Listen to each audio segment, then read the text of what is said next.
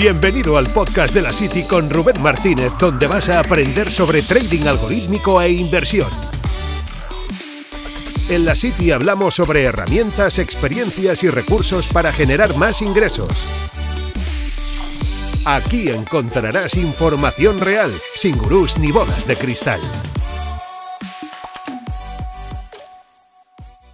Hoy vamos a hablar sobre cómo obtener esa idea para crear un sistema de trading porque normalmente decimos mucho eso de sistemas, estrategias, seguramente lo habrás leído en posts, eh, habrás leído, bueno, pues en libros y todo esto, pero se dice o se habla poco de cómo generar esas estrategias, porque sí, está muy bien tener una estrategia, está muy bien tener un sistema, pero ¿cuál es el paso a paso para hasta tú crear un sistema de trading? Porque aquí hemos hablado algunas veces de que hay varios procesos para crear sistemas y yo lo explico, lo he explicado en la academia y lo explico en la membresía, que hablamos de tanto de la creación, hablamos también de una parte de análisis de las estrategias con diferentes tests, hablamos de una parte de incubar las estrategias y hablamos de una parte de puesta en marcha. Pero bien, hoy nos vamos a centrar en la, solo en la primera fase, que es la de crear las estrategias.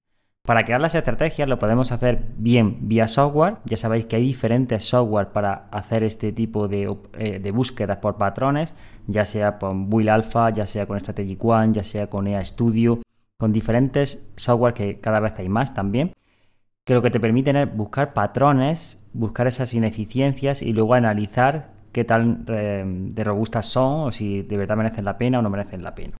Pero también hay una segunda vía y es la vía de lo que se suele decir la idea feliz. ¿Y qué es la idea feliz? Bueno, pues la idea feliz es cuando a ti se te ocurre quizás una posible entrada al mercado, ya sea con un indicador, ya sea con una idea por liquidez, ya sea pues por aquello que, no sé, se te pueda ocurrir en un momento determinado. Imagínate, a lo mejor vas conduciendo en el coche. Esto a mí, eh, cuando programaba las estrategias, me pasaba bastante y decía, ostras, pues esto que he probado antes, ahora lo voy a probar eh, justo al contrario o eh, dándole una vuelta, metiendo este indicador o simplemente comparándolo con este índice para ver si eh, realmente me genera rentabilidad o no me genera rentabilidad. Entonces es una alternativa, esa de, la idea feliz, es decir, de buscar esa idea y eso normalmente se da cuando ya tienes cierta experiencia en el mercado, porque ya sabes cómo se comporta un índice, ya sabes cómo se comporta quizás un determinado par de divisas, que tú a lo mejor ves que tiene poca tendencia, entonces dices, vale, pues si tiene poca tendencia, igual en esta divisa lo que voy a hacer es buscar un min reversión. Y en este índice que tiene tendencia, lo que voy a buscar es justamente lo contrario, es decir, buscar eh, esa tendencia, explotarla. Pues bueno, pues ahí ya puedes jugar con el máximo del día, el mínimo del día, eh, puedes jugar con diferentes estructuras de precios para a partir de ahí pues buscar esa estrategia. ¿Cuál es el punto intermedio? El punto intermedio también lo puedes eh, hacer. Es decir, ya no, ya no solo es vía software o ya no es solo idea feliz, porque la idea feliz está muy bien que te lo comente aquí, pero es muy, luego es complejo llevarlo, aterrizarlo, porque mm, sí, igual te puede parecer una estrategia que es buena, pero luego vas a tener montones de ideas que no van a ir a ningún lado.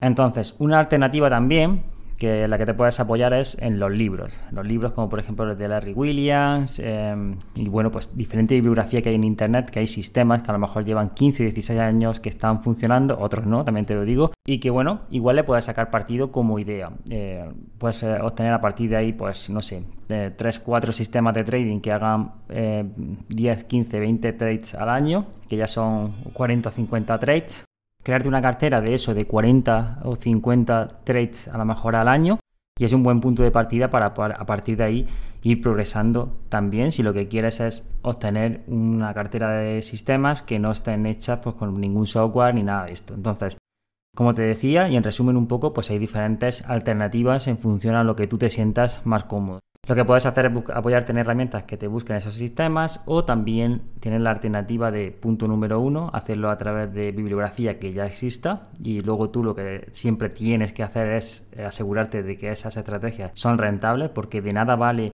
que lo diga o que lo ponga en un libro. Me he encontrado con libros que mm, publican estrategias que a lo mejor cuando se han publicado en 2012 la estrategia era rentable, pero a partir de 2012 no es rentable, por lo tanto siempre busca la manera de codificarla y la otra alternativa es ya automáticamente, si sabes programar, pues programarla tú mismo. Entonces, con herramientas, pues tienes la facilidad de que no tienes que pasar por el proceso de programación y sin herramientas, pues te lo tienes que programar tú.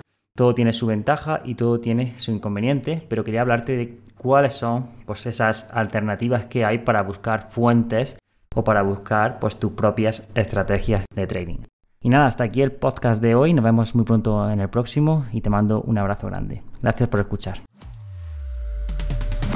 Gracias por escuchar este podcast. No olvides suscribirte para recibir más contenido. Nos vemos en la City.